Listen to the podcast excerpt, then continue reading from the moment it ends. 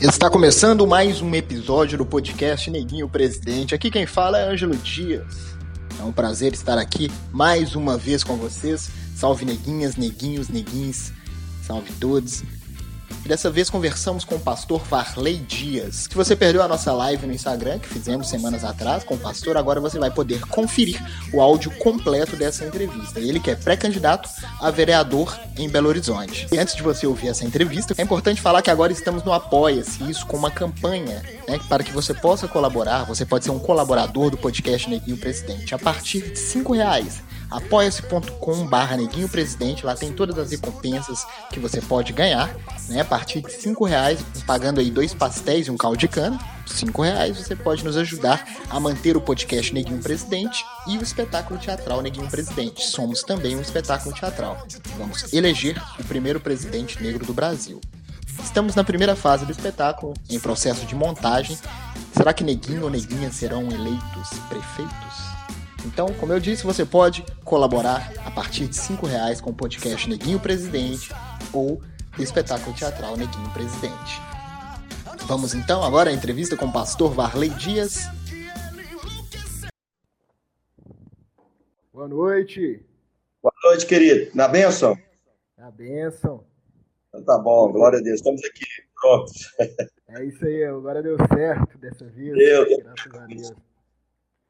Então, pastor Varley Dias, é, é um é. prazer né, ter, conversar com o senhor aqui, satisfação, né? Estamos conversando com vários pré-candidatos, né? Certo. E gente, e homens e mulheres que são da política, né, brasileira e tal. Esse espaço de poder. O podcast fala sobre isso, né? Que é uma, Exatamente. uma, plataforma, uma plataforma, né? O podcast, um áudio com áudios e tal, que a gente está falando sobre né, o negro, a negra nesse espaço de poder da política brasileira, né? E também somos um espetáculo teatral que vamos é, tratar desse mesmo assunto, né?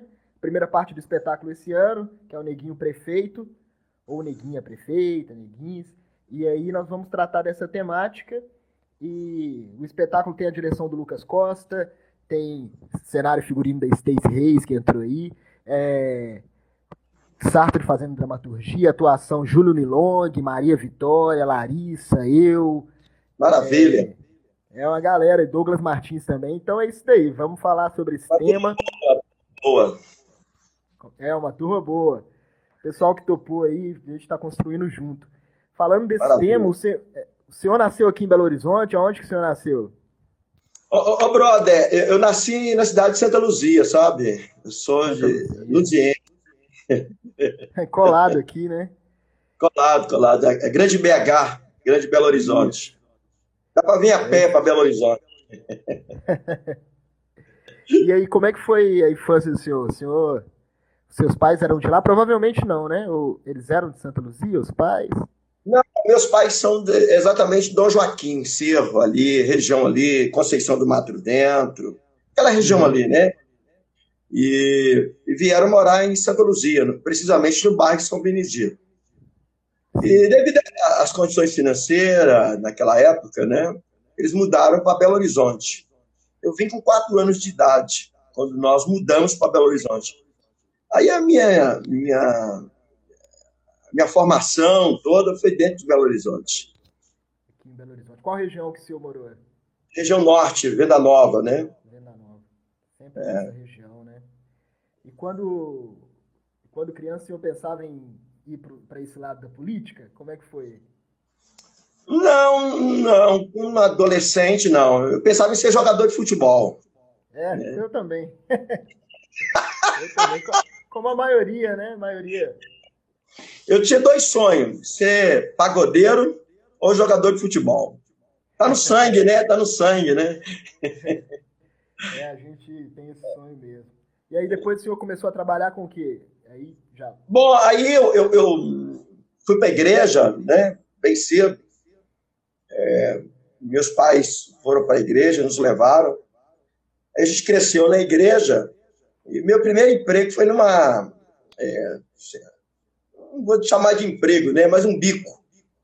Aquela época de carregador de supermercado, carregando compra em supermercado. Aí, meu primeiro emprego fichado foi na cooperativa do Banco Nacional. E aí A gente veio trabalhando em vários empregos, várias empresas, sabe? E por último, eu trabalhei numa 20 anos. Entendeu?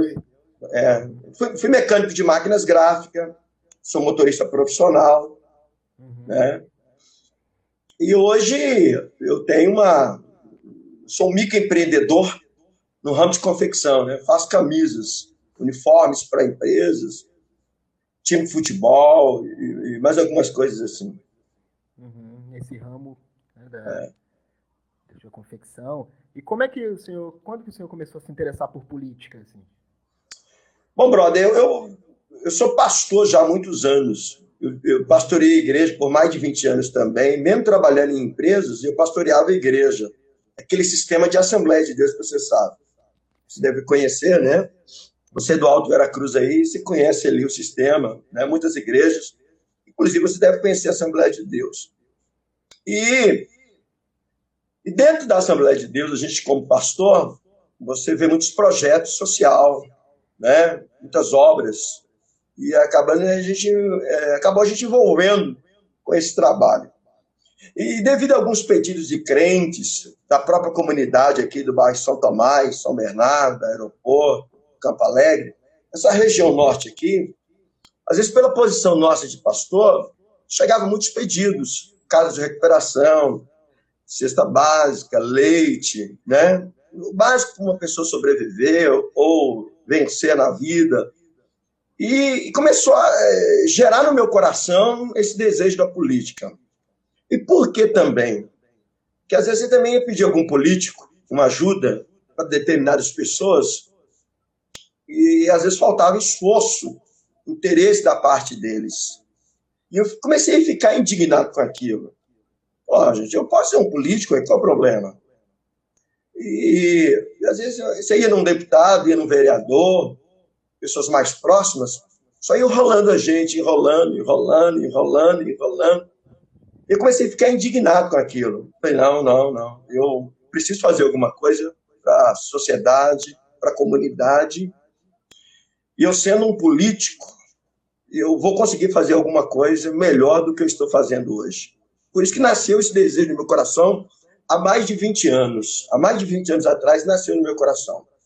Porém, eu não tomei uma, uma, uma decisão antes de ser um pré-candidato a vereador por Belo Horizonte, porque eu vi que faltava maturidade, faltava recurso financeiro, faltava conhecimento de causa, porque tudo que você for fazer na vida hoje, você tem que ter conhecimento de causa. Se você não tiver conhecimento de causa, você vai ter problema.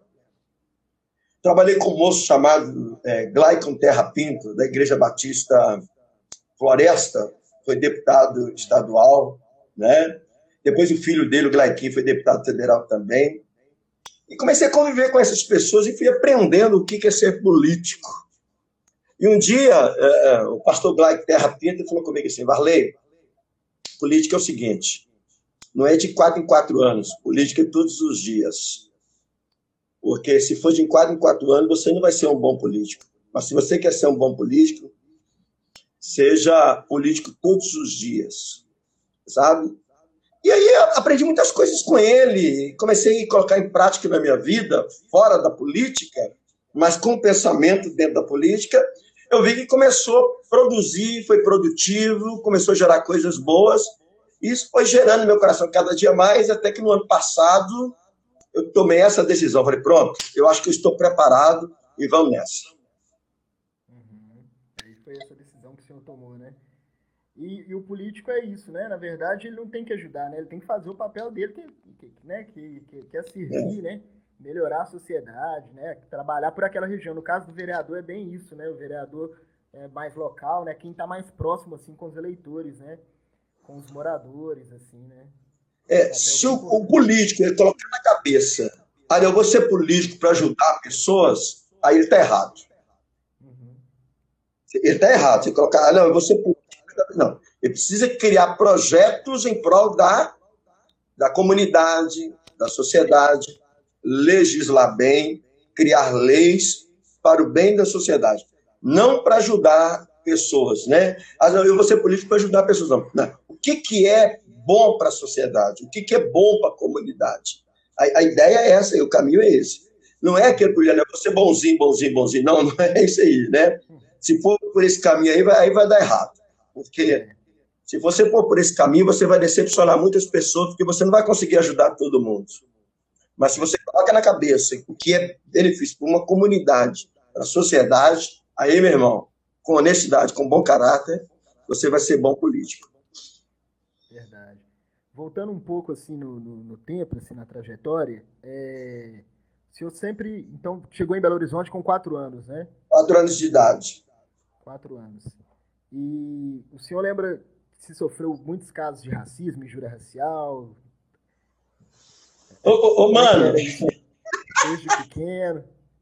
Você, me, você mexeu no arquivo uh, que está guardado há muitos anos. Há muitos anos. Uhum. Sofri muito por causa, pelo fato da gente ser é, da cor negra, né? De nós sermos da cor negra. É, veja bem, é, eu tinha um livro, um caderno, vou dizer assim, um caderno. Tudo que as pessoas faziam comigo pelo fato de ser negro, eu anotava tudo. Que isso, é mesmo? Eu anotava tudo. Eu percebi que o caderno estava ficando cheio. E eu ficava muito indignado quando a pessoa falava assim. Às vezes a pessoa até falava sem maldade, sabe? É, é, é... Ah, esse é um preto da alma branca. Eu não sei se você já ouviu muito isso. Já. Né?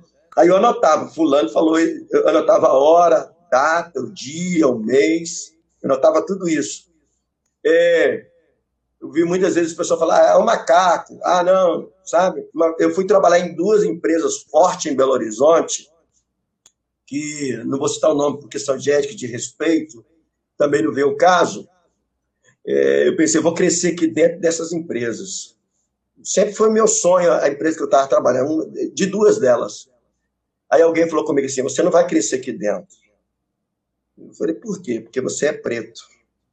Chorei muito, sofri muito, muito, muito. E não trabalhei nessas, é, não, não prossegui a minha vida profissional dentro dessas empresas, sabe? Namorei com uma menina branca também uma vez, e aí perguntaram para ela por que, que ela estava namorando com um negro. E, e chegou aos meus ouvidos também. Eu acabei terminando com a menina, por causa disso a menina chorou muito. Hoje eu sou casado com uma morena clara, mas eu já sofri demais no trânsito, né? Eu no trânsito alguém fazia assim para mim, ó, a cor não ajuda, né? É, uma vez eu ganhei, não sei se você lembra, você é novo, né? É, eu tô com meus 52 anos de idade mas eu não sei se você lembra do Monza Tubarão. Parece que o primeiro que saiu foi em 1992. Eu fui dar uma palestra para casais é, pra, na cidade de Formiga. E na estrada eu caí numa blitz. Aí pararam o carro, me pararam, com o carro era zero praticamente. E eu sofri muito pelo fato de ser um carro caro. E eu estava dirigindo aquele carro e me perguntaram como que eu consegui comprar aquele carro. Olha. Tá entendendo? Aí minha esposa falou assim: não, nós ganhamos esse carro. Aí pegaram o telefone, ligaram para quem tinha me dado o carro de presente, mesmo porque o carro também não estava no meu nome, mas a documentação estava toda em dia, mas simplesmente por causa da cor, sabe? Então é, é, eu, eu, sofri demais com isso na vida, demais sofri muito, mas muito. E quando é que, que eu fui curado disso? Quando é que eu me libertei dessa situação? Eu dava muita importância para isso. Dava muita importância. É, é... Um dia eu li na Bíblia um versículo assim, quando Jeremias disse assim: trago à memória aquilo que me dá esperança. E, e aquele caderno, para mim, era a minha escravidão. Eu sou, todas as vezes que eu olhava aquele caderno, eu vi que estava ficando cheio, né? De tantas é, é, é, humilhações, decepções pelo fato de ser negro. eu coloquei fogo naquele caderno, eu me libertei daquele caderno. Falei, não, não, eu não posso continuar sofrendo assim, não. Minha vida não é assim, não. Porque quem está humilhando não está nem aí, mas quem está sendo humilhado sofre muito. E todas as vezes que eu li aquele caderno, eu chorava muito, às vezes perdia sono. É... Eu ficava muito angustiado com aquilo. E a partir daquele momento, eu li esse versículo na Bíblia, trago à memória aquele que me dá esperança, e eu coloquei fogo no caderno, eu me libertei disso e minha cabeça mudou. Para você ter uma ideia, existe um grande banco no Brasil hoje. Eu abri uma conta no banco em Belo Horizonte porque eu vi que era um negro que era gerente do banco. Eu fiquei tão feliz com aquilo. Falei, puxa, que bom, que legal, um, gerente, um negro gerente aqui do banco. E eu não gostava do banco, não gostava. Mas eu tive um amor grande, enorme pelo banco, pelo fato de ter um negro gerente ali. Então, coisa assim que passou na minha vida. Então, quando você fala assim, se eu sofri muito com racismo, você mexeu num baú, coisas que estavam guardadas há muitos anos, e eu falo isso muito emocionado, né? Então, a gente sofreu muito. Hoje eu não sofro mais com isso, não. Hoje a minha, minha visão é outra. Eu, eu tenho um olhar de águia hoje que a gente pode construir algo melhor para os negros no Brasil é importante, né, é, esse lado espiritual, mas é importante também a gente buscar que as leis sejam cumpridas, né? É, infelizmente nem todo mundo, né, tem, capacidade de ser assim como o senhor, né, de não se importar. Infelizmente ainda mais com criança, né? Criança uhum. sofre muito na escola e depois acaba influenciando no resto da vida da pessoa, no psicológico, né? E aí, nos últimos anos aqui em Belo Horizonte, Minas Gerais, tem aumentado as denúncias, né? Isso é uma coisa muito importante, né? Denunciar, né? Porque a pessoa ela fica à vontade para te agredir, quer te diminuir, né? Quer colocar que você, mostrar que você é inferior a ela, e isso não, nós não somos inferiores nem melhores que ninguém, né? E aí é importante. A gente... Ô, brother, eu ficava indignado quando a pessoa chegava assim, ô Pelé, ô Pelé, ô Pelé. Eu ficava bravo com aquilo, rapaz. Eu ficava bravo, ficava indignado com aquilo. Né? É... Mas, desculpa aí, pode prosseguir a sua fala aí. E aí, é... gente, é preciso. A gente viu vários números, vários é, a gente viu vários casos de racismo aumentando, injúria racial, é, nos últimos anos e tal. E como que a gente combate isso, na opinião do senhor? Né? No caso aqui de Belo Horizonte, é, a gente viu vários casos de salão, teve uma mulher que cuspiu no pé do taxista, falou que não ia pegar o táxi com ele, que ele era preto. Através da educação e, e do cumprimento da lei, assim, uma lei que, que a pessoa pare para refletir. Não adianta nada a pessoa ser presa também não refletir né, que ele não é melhor que o outro, né? Mas o senhor acha é. que através da educação seria? Existem três coisas que eu acho que para o negro possa ficar melhor no Brasil ou no planeta. Primeiro, nós negros precisa passar por um ensinamento que a gente pode fazer o melhor, não sofrer por causa da cor. Nós negros, a gente precisa passar por isso, entendeu? É, você não deve sofrer por isso. Porque quando você sofre com isso, você começa a fugir dos seus sonhos e dos seus ideais. E aí você acha que só o branco que pode chegar e que você nunca pode chegar.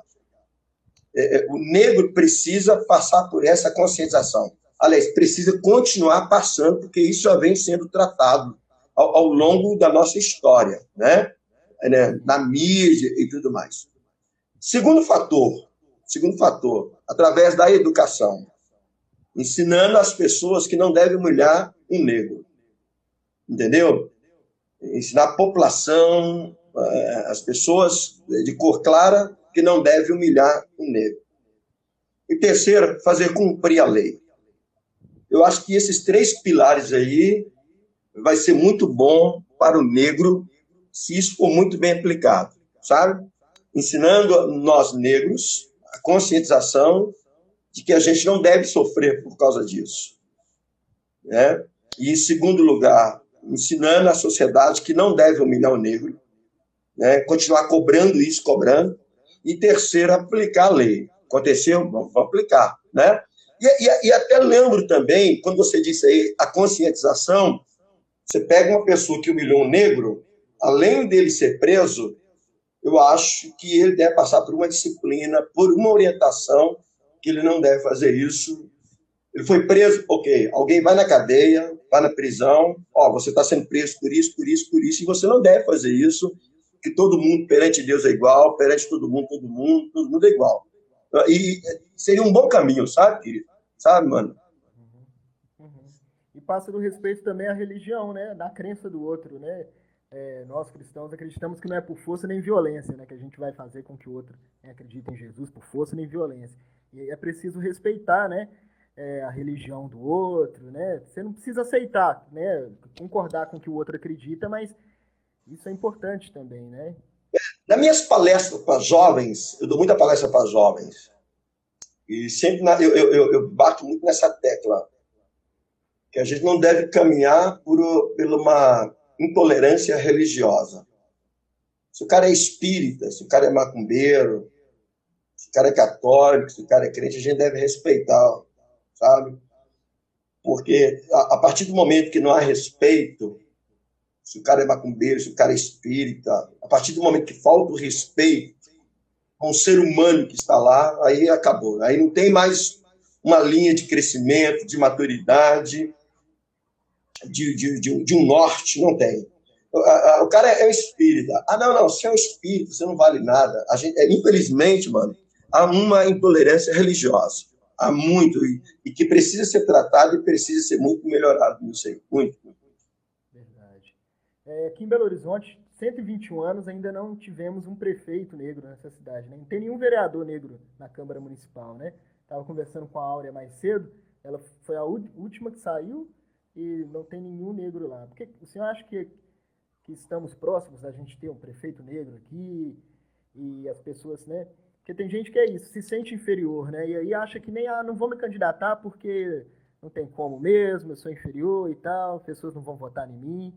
Eu acho que pelos últimos anos isso vem mudando, a gente está próximo. Está caminhando para isso, está caminhando. Eu, eu, vejo melhorias nisso, eu vejo melhoras. Eu vejo melhoras de que em breve a gente vai ter um governador negro, um prefeito negro.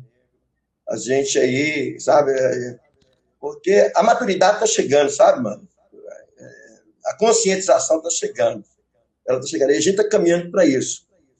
Basta é, aqueles que, que têm essa vocação, esses anseios, se manifestarem e mostrar a sua capacidade, com certeza a gente vai chegar lá. Eu não tenho dúvida de que não vai, de, é, não vai demorar muito tempo. Ou seja, futuro bem próximo, a gente, há uma possibilidade enorme de a gente ter um prefeito negro, um governador negro. Eu não tenho Mas, dúvida disso. Esperamos sim, né? Quais que são as influências né, que o senhor tem assim na vida, assim, é, desde pequeno, é, na, seja na família ou ao, algum líder assim que o senhor se inspira? A, a, a minha inspiração, rapaz, é, pensa num cara apaixonado, leio tudo dele, Barack Obama. É, é, eu olho muito o comportamento dele. Uhum. É, da Michelle, outro cara também que eu vibro muito, eu paro, eu posso estar dirigindo, eu vi a voz dele, eu paro o carro. É o Tinga que jogou no Cruzeiro. Uhum. Eu acho que é cara de uma maturidade assim, fora do normal. O Tinga é um cara, uma voz muito madura, muito equilibrada, né? Tanto que você vê que ele está trazendo um projeto, ele está fazendo um projeto social, é muito bom. Eu gosto muito do Tinga. Quando o Tinga fala, eu paro para ouvir o Tinga, porque sempre é uma conversa boa, né? E é, além do Tinga, Barack Obama, é, o Mandela também, eu gostava muito das ideias do Mandela, sabe? Embora era, era meio, meio, é, meio doidão, meio loucão, né? Tinha umas visões assim além do infinito, mas eu gostava de ver o comportamento dele. Então, esses três aí hoje para mim, sabe? É o Tinga, o Barack Obama e, e, com certeza eu não deixo de dar uma olhada também no comportamento da Michelle, a esposa dele, que, né? Uhum. E, e o Mandela aí que passou, né? Foi embora. Uhum. É, quais são as áreas que o senhor gostaria de trabalhar, no caso fosse eleito, né? Assim, a gente não pode falar muito da candidatura e tal, como é pré-candidato, né? Seria a área de educação, saúde?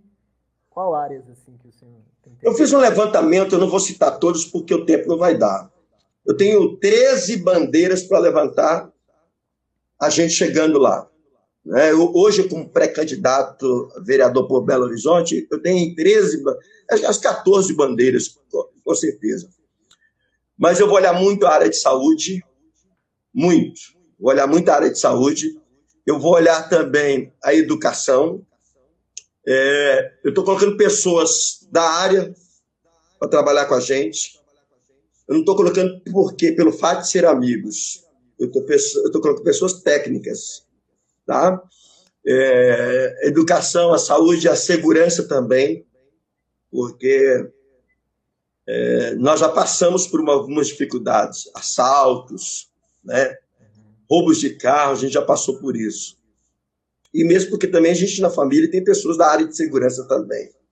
Então, é, saúde, educação e a segurança. E outra coisa também, família. Eu dou palestra para casais. Então, é, é, família é a base de tudo. Se você não tiver uma boa família hoje, você não vai caminhar bem. Time de futebol precisa de família, igreja precisa de família, empresa precisa de família, é, é, faculdade precisa de família, tudo depende de família. Família é o nosso porto seguro. Eu sempre falo que antes de você ser um engenheiro, antes de você ser um médico, antes de você ser um, uma, uma, uma, uma, autoridade eclesiástica, na faculdade, você já foi em casa. Isso é fruto da sua família. Você está entendendo? É, quem gera médico, quem gera é, é, é, engenheiro civil, qualquer profissional, quem gera é família. A faculdade, a escola, ela só traz o conhecimento. Ela só faz você entender o que, que é. Ela vai só te ensinar, te passar o conhecimento. Mas antes disso tudo, a família que gerou isso na sua vida. Uhum. Família é muito importante mesmo, assim, né? E, e principalmente, é, acredito que a palestra do senhor toca muito nesse assunto também, o diálogo, né? É, a família, a gente, o pessoal costuma falar, os dedos das mãos não são iguais, né? então tem as diferenças dentro da família, pensamento diferente, então é importante, né? É, e também um, uma coisa importante é o combate às violências domésticas, né? Eu acho que o senhor concorda comigo, a questão né, da violência contra a mulher, né? É. a gente vê aumentando cada vez mais. Existem três pilares no diálogo. Primeiro, a fala. Saber falar. Aí eu chamo de comunicação. Segundo, ouvir. Entendeu? Ouvir. E terceiro, você compreender. Quando você sabe falar, quando você sabe ouvir, quando você compreende o que alguém falou, quando eu falo compreende, você vai valorizar aquilo que alguém falou com você. Se você aplicar esses três pilares dentro do diálogo, é sucesso e mais sucesso. Mais sucesso. E, e, e todo casal. Eu, eu, mano, eu estou casado há 34 anos. Eu estava descendo para Brasília para dar uma palestra para casais. Aí no aeroporto, lá eu brincando com a minha esposa, eu tinha uns 26 anos, 27 anos de casado, eu brincando com ela e tal, tal, tal. Aí um rapaz chegou perto de mim, rapaz, é um senhor de uns 50 anos, e aí, beleza? Beleza. Olha que bom vocês dois brincando aí assim, rindo muito. Aí ele perguntou assim: é amante? falei: amante. É, amante? É, amante. É. Namorado também veio? Namorado. Uhum. Ficou me olhando assim, a gente continuou brincando. Falei: vem cá, tô vendo aliança no dedo de vocês, vocês são casados? falei: somos. Mas como assim amante e namorado? falei: eu sou amante, eu sou namorado eu sou casado. Ah, tá. Quanto tempo de casado? Lá, vou fazer quase 30 anos de casado. Ele perguntou assim: com a mesma mulher? Que mulher? Com a mesma mulher. Que isso, rapaz? Como é que você aguenta? Eu já passei, já passou na minha vida mais de 10 mulheres. Aí ele perguntou assim: qual é o segredo de quase 30 anos de casado? Eu falei: primeiro, Deus, é indiscutível. E segundo, nós somos parceiros, nós somos amigos e nós somos companheiros. Nós somos parceiros, nós somos amigos e companheiros. E em quarto lugar, quando eu casei com ela, eu não casei só com as qualidades, eu casei também com os defeitos. Quando você casa só com as qualidades, normalmente não vai dar certo. Mas quando você casa com os defeitos, aí, mano, aí vai 50, 60 anos, 70 anos de casado. Se você não casou ainda, guarda isso no seu coração. E as pessoas que estão nos assistindo aprendem isso aí. É, então, a família é muito importante, né? O diálogo, o respeito. Combater né, as violências domésticas, né, né, pastor? Aqui, como uma cidade grande como Belo Horizonte, tem muito disso, né? Violência contra criança, contra mulher, contra o idoso, né? Acho importante o vereador acompanhar isso, né? E, Quando você olha de família, a gente vê a violência doméstica principalmente agora na quarentena, como subiu a violência doméstica.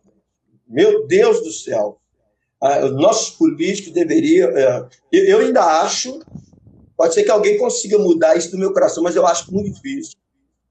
Que aquela proteção né, que dá para a mulher, para o homem, aquela medida protetiva, não tem resolvido o problema. Não tem, sabe? Porque se resolvesse o problema, não havia tantas perdas de mulheres como a gente viu nos últimos anos. E a maioria, a maioria delas com todas com, com medidas protetivas. Quando a, as nossas autoridades chegam, já mataram a mulher. A mulher já foi morta pelo companheiro, né? Então, eu ainda acho, viu, mano, que essa medida protetiva não vai resolver o problema. O, o que, que eu acho que resolve? se há uma, uma violência, tem que prender. E tem que permanecer preso. E ali na cadeia, na penitenciária, passar por uma, uma, uma, uma orientação e mostrar o porquê que ele está preso. Não é simplesmente jogar na cadeia, lacrar e deixar ali, não. Ali, a cabeça dele precisa ser trabalhada. Com gente da área, com pessoas técnicas da área. A violência com criança. Gente, é assustador a violência com criança. É assustador. Eu fico assim apavorado com a violência e precisa criar, embora a gente nós já temos leis rígidas, nós temos. Porém, essas leis rígidas, elas precisam de um reparo. Elas precisam de um reparo por causa de brechas. E essas brechas, às vezes, é, é elas favorecem os criminosos verdade, passar por um tratamento, né, e, melhor elaboração e que essas leis sejam cumpridas, né, essas medidas protetivas realmente não tem não tem adiantado, ainda mais nesse contexto de, de pandemia, tem, infelizmente tem aumentado esses casos e tal. É, e, e passa pela educação também, né, desde pequeno, né, o, o, a criança, né, saber respeitar a mulher, o idoso, a criança, o outro, é muito importante. É, eu queria que o senhor. É, como fazer campanha, né? Nesses tempos de pandemia, né? Tá vindo a eleição aí. Uma outra coisa, o negro sempre tem dificuldade. Eu pesquiso o José Gaspar, né? E hoje tá, tá rolando uma campanha, não sei se o senhor viu, tá tendo uma campanha no TSE para que a verba das eleições, das candidaturas, sejam, o dinheiro seja dividido igualmente, né, dentro do partido, assim, para candidaturas pretas, pobres, né, pessoas mais pobres, para os negros, porque, é, como um pesquisador que eu, que eu acompanho, Osmar, né, José Gaspar, a pessoa que tem menos dinheiro é mais difícil ainda, que ela trabalha o dia inteiro, e aí como é que ela vai investir numa campanha? É caro fazer campanha, né? Mesmo pela internet é caro, né? Você conseguir né, um, toda uma elaboração né, para conseguir cativar o eleitor e tal. E aí, o que, que você acha disso? A gente já tem 30% né, que tem, das candidaturas tem que ser de mulheres. E o senhor acha que a verba do partido deveria ser dividida mais igual, assim como está tendo uma pressão? Né? Já tem dois votos a favor no TSE. Aí o, o pediu vista, né, um dos juízes pediu vista para ver se aumenta e essa verba seja mais igual né, para as candidaturas dos negros e tal. Ah, é, eu acho o seguinte: dentro do partido não deve ter o de preferência do partido. Não deve. Pelo fato assim de ser é, é, chamados padrinhos dentro da política, dentro do partido. Não deve ser. Ah, vou padrinhar fulano para ele ganhar a eleição. Sou contra isso. E, em segundo lugar, a, a minha visão é o seguinte: a verba tem que ser igual para todo mundo. Tem que ser igual é, para quem tem condição de chegar e para quem não tem condição de chegar. A verba tem que ser igual. Eu sou a favor de que todo mundo tenha o mesmo valor. Né? Um ganha 200, vai ganhar 200 mil para campanha e o outro vai ganhar 20. Eu sou contra isso. Tá? Todo mundo vai. É, é, se tem lá é, 50 candidatos, o valor tem que ser igual para todo mundo e todo mundo presta conta depois da campanha. A favor disso. Não, não, não acho legal um ter um valor maior que o outro, não, que já manifesta também uma, uma indiferença e não é legal. Eu não vejo isso como um bom princípio, de jeito nenhum. A gente está quase finalizando, eu vou pedir uma dica, né? Pode ser uma, bi uma biografia, bibliografia de alguém, qualquer livro, se o senhor quiser indicar, né? E um cantor negro, né? Pode ser um cantor cristão, no caso do senhor que é pastor, né? Um cantor negro, que para a gente finalizar, quando eu for editar né, o podcast. Um, um livro bom? Isso.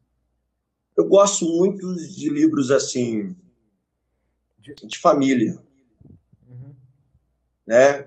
É, me, me fala mesmo agora o nome do autor, mas depois eu vou até postar esse livro lá na minha rede social. Uma família segundo o coração de Deus. Eu li esse livro uma vez e eu fiquei muito apaixonado. Por que, que eu não, não, não consegui descobrir o autor do livro? Porque era um, muito, um livro muito velho. E estava sem capa. E alguém falou: ah, tem um livro aqui muito bom e tal, tal, tal. Aí eu li esse livro, mas eu fiquei assim apaixonado com o livro. E eu não consegui descobrir o autor desse livro, sabe? Depois até doei esse livro para alguém que dava palestra para casais em São Paulo, lá em Itapsirica da Serra. Tá? Uma família segundo o coração de Deus.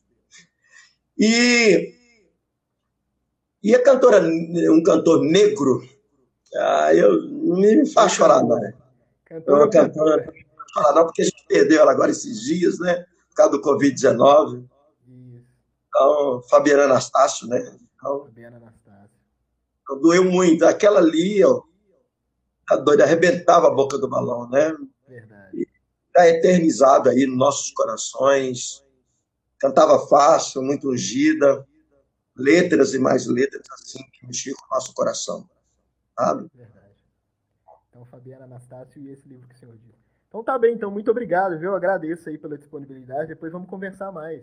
Aproveitar a nossa audiência. Uhum. É, eu quero chamar, chamar atenção agora. Não é chamar atenção, né?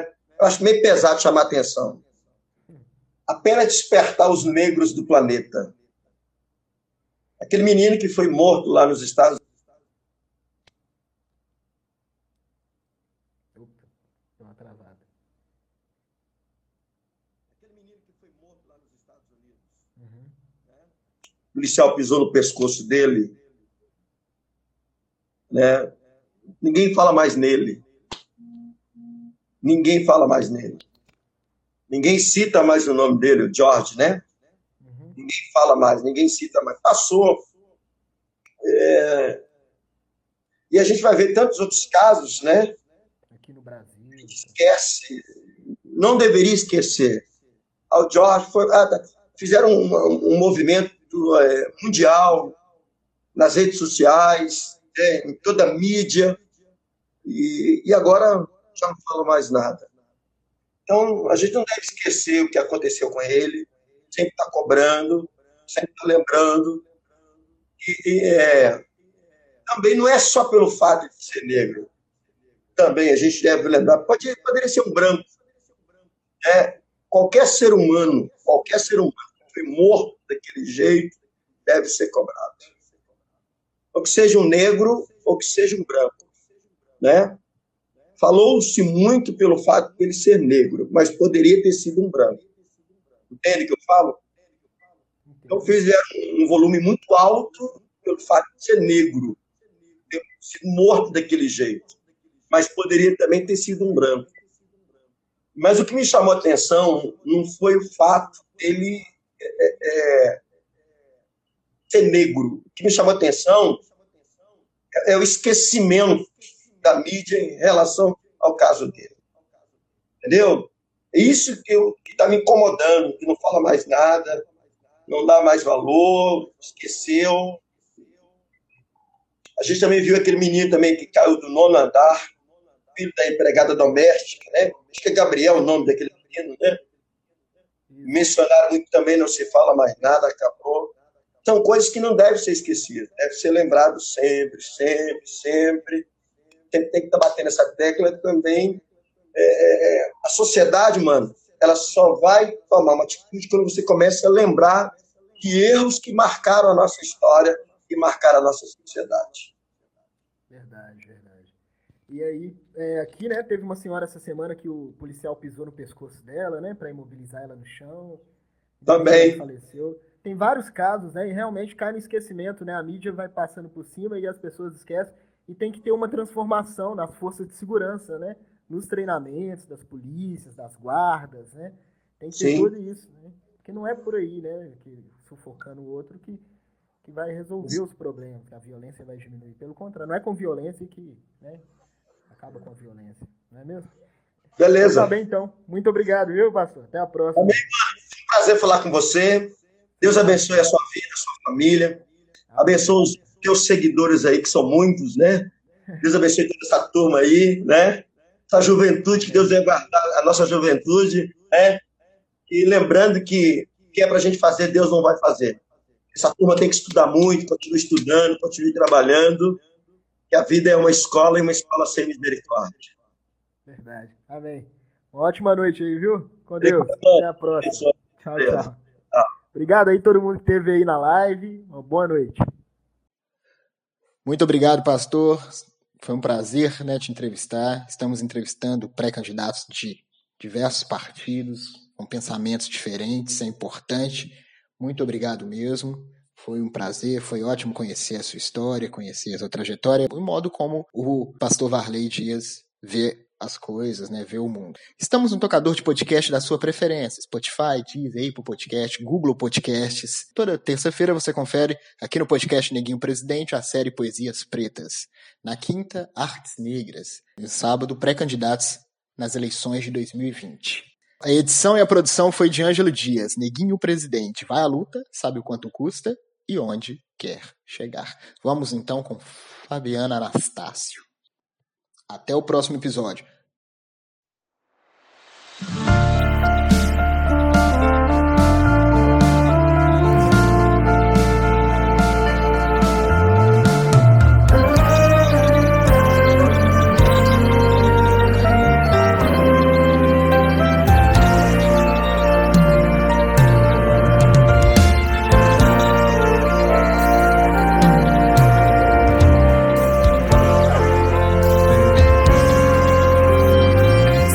Engana quem pensar que tu perdeu e que dessa vez não deu, que tu desistiu da guerra. Se engana quem pensar que te deixei, que te esqueci de vez e abandonei na terra. Eles não sabem de nada dos meus planos para você, nem mesmo você conhece o que eu quero fazer. Deixa eles te julgarem e dizer que você já perdeu, que é um caso sem jeito, que o inimigo venceu. Eu vou chegar de repente, enfrentar o inimigo de frente, quebrar todo o embaraço. Quem quiser que fique na frente, eu sou teu Deus e me lembro do que disse ao teu coração. Que estarias contigo na guerra e no final de tudo, tu serias campeão. Então levanta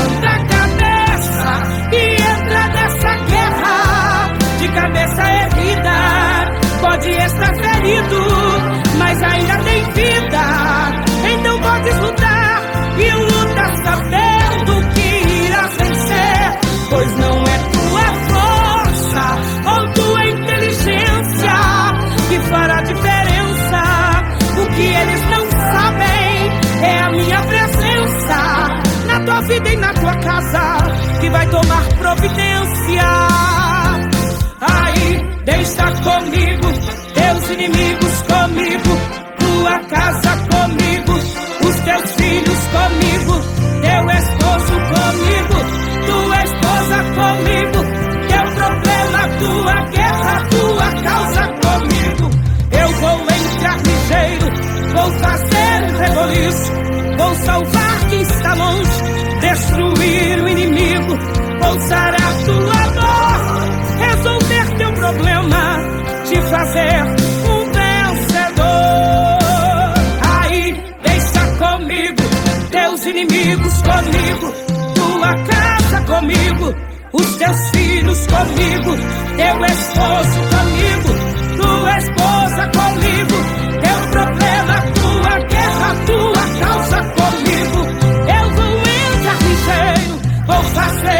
Um reboliço, vou salvar quem está longe, destruir o inimigo, vou sarar tua dor, resolver teu problema e te fazer um vencedor.